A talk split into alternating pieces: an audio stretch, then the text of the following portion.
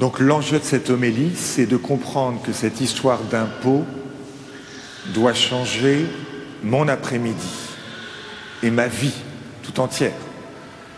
Comme dit Saint Paul dans la deuxième lecture, hein, cette parole, elle est puissante.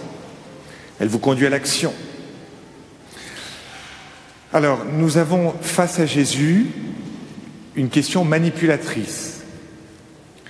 Pourquoi? Parce que s'il dit qu'il faut payer l'impôt, bah, du coup, euh, c'est vraiment pas quelqu'un de très très intéressant. On pensait à un libérateur, il nous dit qu'il faut payer l'impôt. S'il nous dit qu'il ne faut pas payer l'impôt, ah Vous voyez ce que je, ce que je pensais? C'est un révolutionnaire. Et voyez, ils se sont associés des Hérodiens et des pharisiens ensemble. Les Hérodiens, c'est les partisans d'Hérode, le pouvoir en place. Les pharisiens, c'est ceux qui sont séparés, les pharisiens. C'est les traditionalistes d'aujourd'hui, les intégristes. Ces deux, ils ne peuvent pas s'entendre, sauf pour tendre un piège à Jésus. Alors, en quoi la, la réponse de Jésus est géniale? C'est que dans sa réponse, il ajoute Dieu. D'où ça sort? Rendez à César ce qui est à César et à Dieu ce qui est à Dieu. Et du coup, l'auditeur, c'est-à-dire chacun d'entre nous, se dit, mais en fait, qu'est-ce que je dois rendre à Dieu? Qu'est-ce qui est à l'image de Dieu? Ils sont dans le temple. Il faut savoir que dans le temple, normalement, on n'a pas de pièces de monnaie. C'est pour ça qu'on a ce qu'on appelle des changeurs. Vous rentrez, vous déposez votre argent païen avec des effigies, des images de César, du diable, si vous préférez, et puis on vous donne des, monnaies, monnaies spéciales pour le temple. Donc normalement, ils ne devraient pas avoir, euh, voyez, avec eux ce type euh, de pièces. Et donc, euh, c'est pour ça qu'ils sont vraiment pas très très religieux finalement. Et donc sur la pièce, il y, a une image, c'est l'image de César. Et du coup, je m'interroge, qu'est-ce qu'en ce monde est à l'image de Dieu? Et tout de suite, vous répondez, les hommes, et avant les hommes, l'homme, le Christ. Vous êtes au Christ et le Christ est à Dieu. C'est lui, il est l'effigie, l'image, le resplendissement de sa gloire, comme dit l'Épître aux Hébreux. Quand tu vois le Verbe, quand tu vois le Christ, tu vois le Père. Qui m'a vu a vu le Père. Donc la première chose, depuis d'ailleurs euh, trois semaines, nous sommes dans des paraboles sur l'identité de Jésus. Rappelez-vous la parabole des vignerons homicides, où finalement euh, on envoie des prophètes, ils n'écoutent pas les prophètes, on envoie le Fils. Mais vont-ils rendre le Fils au propriétaire? Est-ce qu'il va pouvoir retourner chez lui, le Fils? Pas du tout. On tue le Fils. Et puis nous avions la semaine dernière euh, cette parabole sur les noces. Ce maître qui fait des noces pour son Fils. Et donc c'est le Christ, évidemment, le Fils, qui veut épouser l'humanité.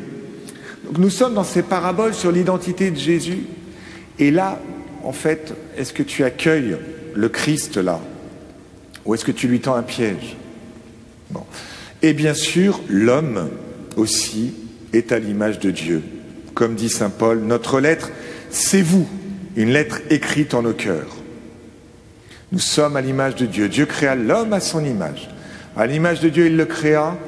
Homme et femme, il les créa. Ce qui veut dire que l'image de Dieu est plus largement dans cette relation entre l'homme et la femme, où l'homme et la femme sont tellement différents qu'ils disent la différence en Dieu. Et quand je fais mémoire, euh, je me rappelle aussi d'une autre parabole de quelqu'un qui cherche une drachme, une monnaie qui est perdue.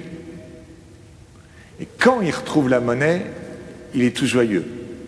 Et c'est pour ça qu'il y a plus de joie au ciel pour un seul pécheur qui se convertit que pour 99 justes. Et donc je comprends que la monnaie dans Luc chapitre 15, la drachme perdue, c'est le pécheur qui est retrouvé. Voilà un autre évangile qui parle de l'homme comme une monnaie. Alors du coup, euh, en fait, Jésus ne nous dit pas si on doit payer l'impôt à César ou pas. Ce que je sais, c'est qu'il Jésus payait l'impôt au temple. Puisqu'à un moment donné, euh, il va demander à Pierre d'aller chercher dans un poisson une monnaie. Il tire le premier poisson, il y a deux statères, deux monnaies pour le temple.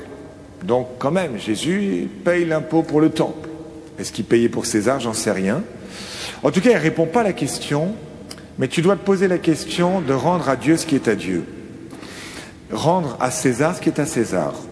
C'est-à-dire, il faut distinguer.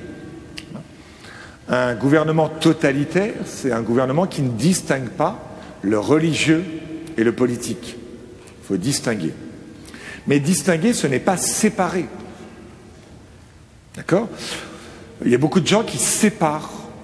Il y a leur vie chrétienne le dimanche matin, entre 10h et 11h, enfin 11h et midi 20 ici, 11h et midi 20, et le reste, non, non, non, non, c'est pas séparé. C'est-à-dire que pour rejoindre le Père, il faut passer par euh, toutes les choses de la vie. Tu vas rejoindre le Père par ton argent, par euh, ton corps, euh, par tes loisirs, par tes amis, par partout. Tout ce qui fait notre vie intéresse Dieu et tout ce qui fait notre vie permet de retourner vers Dieu. Et dans la première lecture, on voit même le pouvoir en place, Cyrus, un homme païen qui va permettre au peuple hébreu d'Israël de revenir sur sa terre. C'est important de ne pas être chrétien simplement le dimanche, mais de se dire est-ce que tout dans ma vie, et quand je dis tout, c'est tout, hein, c'est pas tout sauf, est-ce que tout dans ma vie me permet d'aller vers Dieu ou pas, de revenir vers le Père. Hein. J'ai été créé par amour de toute éternité et je dois retourner vers le Père. Donc ça, c'est la première chose, voyez. La deuxième chose, c'est qu'il y a une distinction, d'accord, mais aussi une soumission. Une soumission, c'est que les choses de ce monde doivent être soumises à Dieu. Et donc César doit être aussi soumis à Dieu. Il y a une hiérarchie, si vous préférez. Donc d'une part, ce monde doit m'aider à aller vers Dieu, mais aussi toute ma réalité, tout ce qui compose ma vie, euh, est soumis et mis sous la protection d'eux, si vous préférez. Doit obéir, doit être dans cette écoute. Si vous n'aimez pas le mot obéissance, prenez le mot écoute. En fait, je dois consulter Dieu pour savoir ce que je dois vivre. Ce monde soumis à Dieu, c'est ce qu'on appelait la loi naturelle. Ce qu'on appelle toujours la loi naturelle. C'est-à-dire que normalement, l'homme, même s'il n'a pas la foi, il découvre au fond de lui une loi qui lui dit fais le bien, évite le mal.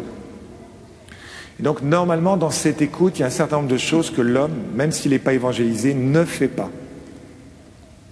Et euh, tuer l'enfant dans le sein de sa, mère, voyez, les, animaux ne le font pas, et l'homme, normalement, s'il écoute, il devrait ne pas tuer, vous voyez. S'occuper des personnes âgées jusqu'au bout, etc. Normalement, s'il écoute la vie, il y a des choses qu'il ne devrait pas faire.